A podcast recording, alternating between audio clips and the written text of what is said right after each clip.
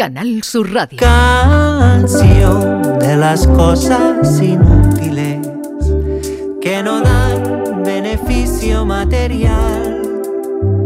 Aquellas que el capital desprecia sirven más de lo que uno se piensa para encontrar. El dato inútil más útil, Norma Guasaúl, ¿qué nos traes hoy? Pues hoy vamos a hablar del aparato digestivo, que como todos sabemos empieza en la boquita, eso que nos metemos porque a nuestras papilas gustativas le da placer, y acaba en una parte menos noble. Y bueno, mm, todos los organitos que hay por ahí, pues la parte menos noble nos imaginamos cuál es, ¿no? El justamente está en el lado opuesto. No hace falta que la nombre. El, la... el agujero negro. Todo galáctico. Bueno, pues para hablar de, de, estos datos que te hacen, pueden hacer brillar en una conversación y que en principio parecen eh, mm, eh, tonterías pero que no lo son. Está con nosotros el doctor Diego Sánchez Muñoz, que es especialista en aparato digestivo, gastroenterólogo y, director del Instituto Digestivo IDI. Doctor, buenos días. Buenos días, buenos días, ¿qué tal? no sé cómo lo habrá enganchado para esto Norma Guasaúl, pero claro, todo un doctor, una eminencia, escucharte decir que estos son las cosas inútiles, pues ya veremos. No sé qué pues, pues para que mm, meter mano en. Para empezar a salivar con el tema, vamos a empezar con un datito. Los humanos producimos entre un litro y litro y medio de saliva. Es verdad, aunque hay gente más babosa. ¿Eso es verdad, doctor? Pues sí, sí, sí, probablemente. De hecho, la saliva es el primer mecanismo de defensa que tenemos en, a la hora de hacer la alimentación ¿no? y a la hora de, comer. ¿no? En la, primera barrera defensiva que lo que hace es, digamos, eh, licuar o triturar los alimentos ¿no? para que pasen ya al estómago un poco más, más cuidados ¿no? y podamos hacer la digestión mucho mejor. De hecho, además, la saliva es, un sitio muy, muy contaminado. ¿no? La, mm. la, mordida del ser humano es una de, de las cosas más peligrosas, de las heridas más, más sucias ¿no? Y que más se, más se infectan, ¿no? Más incluso que la de muchos animales, ¿no? Entonces... Sí, sí. ¿Y lo de los besos entonces cómo es? Bueno, pues... Porque tendríamos que tener la boca infectada. Si, algún, si algún epidemiólogo nos cogiera, a lo mejor nos lo prohibía. Pero, por eso. Así que no hay que hablar con epidemiólogos entonces. Y seguir dándonos besos. La capacidad del estómago es de un litro y medio. Mm, pero cuando comemos se puede estirar, estirar, estirar hasta duplicar su tamaño. Sí, sí, bueno, realmente no sé si duplicar, triplicar o, multiplicar por 20, porque claro, el estómago al final tiene una entrada y una salida. Entonces, la capacidad de distensión, no voy a decir que infinita, pero sí muy elevada, muy elevada. Entonces, mientras va saliendo por un lado, si uno le va metiendo, todos tenemos la, experiencia, ¿no? Que vamos a bodas y, estamos saciados, estamos hartos y sin embargo nos pasan la bandejita con los canapés o la copa y siempre algo más. Y no, siempre cabe. Y, siempre se puede romper como una bolsa. Sí, sí, perfectamente. De tanto comer. Perfectamente. Hombre, cuando eso pasa, a lo mejor cuando hay algún tipo de obstrucción, algún tipo de problema de vaciamiento, ¿no? Tanto a nivel de estómago como después. Ten en cuenta que después hay 7, 8 metros más de intestino, ¿no? Con lo cual hay, hay sitio para que la comida vaya pasando por ahí. Pero sí se, es, muy, es muy distensible, ¿no? Un órgano muy capaz, con mucha capacidad de adaptación, ¿no? Y es verdad que para, dicen, para adelgazar lo primero que tienes que hacer es achicar el estómago. Bueno, no, el estómago es el mismo tamaño, eso eh, crece con nosotros, quiero decir, cuando somos pequeñitos un estómago muy pequeñito y cuando somos adultos pues un estómago de un tamaño estándar, no se hace ni más grande ni más pequeño, se distiende más o se distiende menos o tiene más capacidad, al ser un músculo muy potente tiene más capacidad de, de, apretarse o de relajarse, ¿no? Muchas veces escuchamos el comer y rascar, todo es empezar. Cuanto más se come, más se quiere comer, eh, entonces eso es falso, ¿no? Bueno, es que el hambre al final es una sensación del cerebro, es una sensación psicológica. Quiero decir, el, cerebro nos dice que tenemos hambre cuando necesitamos comer. Y nos dice que paremos cuando estamos saciados. Lo que pasa es que es muy difícil escucharlo, porque socialmente nos hemos metido en que, en que la comida es un placer y nos gusta y, estamos dedicados a ello. Entonces, y, realmente es una información que el cerebro recibe del estómago, de la distensión de ese estómago, que cuando llega a un tope le dice al cerebro, oye, para, para allá Pero, Pero es verdad cuando es verdad cuando eh, nos ponemos a hacer dietas o cuando eh, nos pretendemos adelgazar, que es, ver- eh, es cierto que el, el estómago se acostumbra a lo que le echemos. Es decir, si empezamos a comer menos, llega un momento en que el estómago dice, pues con esto está bien. Se acostumbra al cerebro El más que al cerebro. estómago. Exactamente. Todos son, son señales, señales de, de neurotransmisores y señales de comunicación entre los diferentes órganos de, de regulación. Al final el cuerpo tiende al equilibrio, ¿no? Sea. Doctor, ¿y eso tiene un truquito? Decir- mental, el truquito es. el que stop. tenga el truco de eso se hace rico. ¿eh? El que lo descubra. Y mm, se puede comer haciendo el pino. ¿Cómo es eso? Bueno, hombre, por poder sí. Por poder sí, lo que pasa es que puede sentar un poquito mal, ¿no? Eso sí, es un dato muy curioso porque viene de, de que, claro, el tubo digestivo, Sí. eh, eh, la musculatura eh, que tiene de- del tubo desde el esófago hasta el colon es muy potente, ¿no? Y, y la misión es llevar el alimento desde la boca hasta, hasta el sitio oscuro ese que decíamos antes para hacer todo el proceso de la, de la digestión. Entonces eso, por la propia fuerza, Sí. propio peristaltismo, es capaz de mandarlo para abajo, así estemos boca abajo, tal. Sí. Que es lo que pasa, que la gravedad influye, ¿no?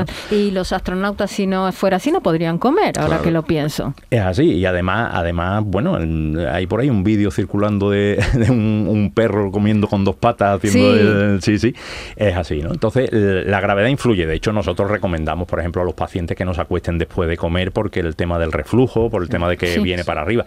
Pero hay una explicación muy fácil que es que, por ejemplo, el vómito, el vómito no Sí. se produciría si no fuera por, por, o sea, solamente por la gravedad. ¿Sabes? Nosotros vomitamos porque al- al final el, el- el cuerpo hace un impulso, el estómago Sí, muy claro. potente hacia Sí. arriba que Mm, vence sí. a la propia fuerza de la gravedad. Sí. Pues comer haciendo el pino teóricamente se podría hacer. Yo no lo probaría. Por. Mejor no intentarlo. Y ahora cambiando de tema un poco, vamos a centrarnos en los celíacos. Eh, ¿No deben tomar cerveza? Mm, Efectivamente. Yo conozco algunos que se ponen bonitos. Sí, sí, la, la cerveza está absolutamente prohibida. Ten en cuenta el, el celíaco, el- el- lo que no puedes tomar es gluten. El Sí. gluten básicamente es trigo, trigo, cebada, alguna especie de avena y, y- y centeno, ¿no? Entonces la cerveza con la cebada que tiene no, no se puede comer, ¿no? Igual que el pan, igual que las Sí. pastas, igual que las galletas, todo lo que esté hecho con harina de, de- de trigo o de cebada en este caso, ¿no? Es verdad que eh, yo me acuerdo cuando empezaba que, que cuando diagnosticábamos a una persona celíaca era un drama, porque no había, no había variedad ninguna, ¿no? Sí, Me acuerdo que y había un, muy un- caro. Carísimo y además me acuerdo que había un librito que ahí venían todos los tipos de alimentos que había posible y además había que pedirlo pues, a Luxemburgo o a, o a Bélgica o, o cualquier cosa, un paquetito de galleta era un... Entonces era un drama. Ahora no, ahora hay una variedad tremenda, ¿no? Entonces el celíaco puede hacer una vida, hombre, tiene que aprender a seleccionar y tiene que aprender a comprar, desde luego, y a comportarse sobre todo en la, en la vida social de restaurantes y bares. Pero puede hacer una dieta perfectamente equilibrada, perfectamente normal y creo que perfectamente disfrutable. Ya también las texturas y demás se van, se van adaptando, ¿no? Que eso también es muy importante. Si colocáramos en fila a los microorganismos de nuestro inten- intestino, intestino, podrían dar dos vueltas y media al mundo si los pusiéramos de la manita. Sí, ¿Cuánto hay- qué tenemos? ¿Qué, qué, qué, ¿Cuánta gente hay ahí? Hay mucha, hay mucha, hay mucho ocupante ahí, hay mucho viviendo de nosotros. Son, son las cifras ahora mismo me bailan, pero, pero cientos de millones de, de- de- no solo de bacterias, Sí. hay otros otros microorganismos. ¿no? La función principal es hacer la digestión, ¿eh? hacer la digestión, pero cada vez se van viendo más funciones, ¿no? sobre todo temas de defensa, ¿eh? temas inmunológicos muy importantes. Ten en cuenta que al final mm, eh, nosotros somos humanos, no somos cerdos, no somos vacas, no somos lechugas, entonces cada vez que comemos un filete o nos comemos una ensalada, Sí. nuestro cuerpo reacciona y, y lo ve como algo ajeno. ¿no?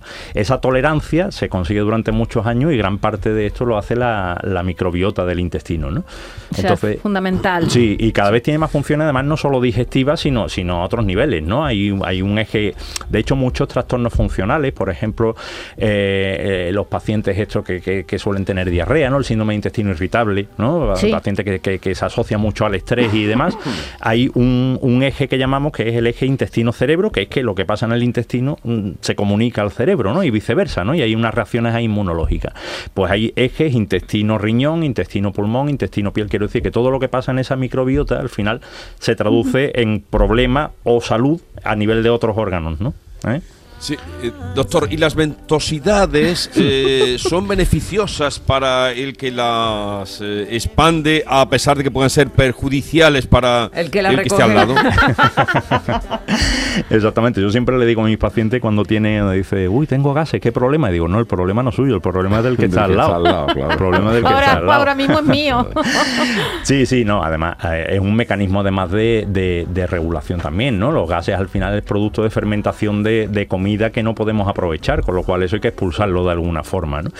Y hay un estudio muy curioso por ahí de hace ya muchos años que eh, en todos los libros nuestros de medicina el primer dato es el curioso que dice que la- el ser humano normal, sano, expulsa entre 14 más menos 6 ventosidades al día, o sea, entre 8 y 20. ¿ves? Y eso, eso lo hizo un señor, que un psiquiatra, además, que, que le vino un, un paciente a la consulta y dice, mire usted, doctor, yo llevo tres años contándome las ventosidades. Y, y llevo durante estos tres años una media de 43 ventosidades al día. Qué. Bien, Sí. sí. Y entonces el médico se le ocurrió y dice, bueno, pues vamos a coger a siete personas sanas y que se cuenten durante un mes las ventosidades. Vamos a Y hacer un estudio. Exactamente, y fue un estudio casos controles, bien diseñado y con un resultado que, Sí. que- que, bueno, que siempre es un dato muy curioso. Pero todo esto, como usted dice, man- manda el cerebro, ¿no? Sobre todo porque, eh, a ver, eh, no es un tema escatológico, pero por ejemplo, cuando la gente eh, está en la calle, que le, le- le entran ganas de ir al baño urgentemente, y tú tienes esa sensación que dice, si llego a tardar medio minuto más, no llego. Pues sí llegaría aunque tuviera cinco minutos más, ¿no? Porque tenemos la sensación de decir que en cuanto te sienta, el cerebro dice ya, te Es libera, así. pero podríamos aguantar un ratillo más. Es así, es así. El cerebro gobierna absolutamente todo. Y además lo gobierna en, en respuestas físicas a nuestro organismo. Quiero decir que cuando, cuando tenemos ganas de ir al baño es porque realmente hay ganas de ir al baño. Pero es el mismo cerebro. La sensación esta de que, que cuanto más cerca estás de tu casa, mm, Exacto, más más se urgencia acelera, tienes. ¿no? Eso, eh, Pero eh, nadie, eh, con, Sí, sí. con Exacto. perdón, no, nadie se lo haría encima. Sin embargo, hay veces que no sé, no, no sé, pero yo creo que algunos se habrá hecho encima. ¿O No, no? pero son situaciones Sí, es que el muy cerebro a veces extraordinarias, cuando, eh. cuando estás sudando ya, ya eh, de- oh, Sí. y no llegaste. Bueno, Llega, llega un momento en que eh, habitualmente es controlable, quiero decir. Pero Habitualmente hay es controlable. que, sí es verdad que, que es un problema, eh, se genera un problema muchas veces porque, porque los pacientes me lo cuentan mucho, ¿no? Y además contra más mayores más ocurre, ¿no? Eh, se meten en un círculo vicioso, ¿no? Sobre todo de decir, bueno, pues si salgo, yo tengo habitualmente diarrea, si salgo a la Sí. calle no voy a saber dónde ir, entonces no salgo a la calle. Y, y- y se forman ahí una pescadilla Sí. que se muerde la cola que es muy difícil salir. Sí. pero, pero es una situación mental, quiero Y decir, yo un control no quisiera Bien, que eh, se vaya Normita, Vigorra simplemente terminamos. por un Ter- peo no, aquí me simplemente- veo. ¿Eso es verdad o no? Eso es un epitafio clásico, sí, sí. ¿Es verdad que uno se puede morir por un peo? Sí, perfectamente. Perfectamente. ¿Lo escuchaste? Que era buena. Perfectamente. Ten en cuenta que la. eh, hombre, no, es- no es habitual, afortunadamente, si no, eh, muchos no estaríamos aquí. Pero hay, hay un, un caso que dieron. Hay, hay unos premios que se llaman los Ig Nobel, Sí. Sí. eh, Sí. Que, que son divertidísimos, y otros premios paralelos que son los premios Darwin, ¿no? Que los premios Darwin, además, eh, se les da a personas. eh, tiene que tener dos requisitos, ¿no? Uno es que haya fallecido. Sí. O dos, que no, no pueda dejar descendencia, porque la forma de morir o la forma de no dejar descendencia ha sido tan inútil que el ser humano no se merece seguir con esa genética. ¿no?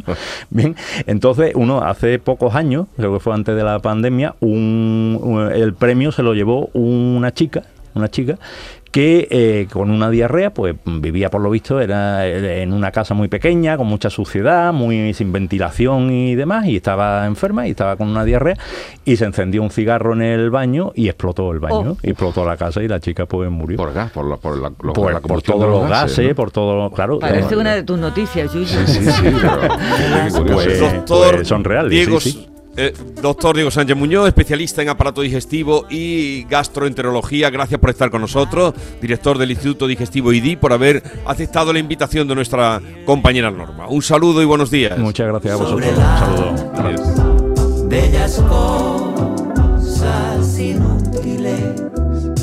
Esta es La Mañana de Andalucía con Jesús Vigorra, Canal Sur Radio.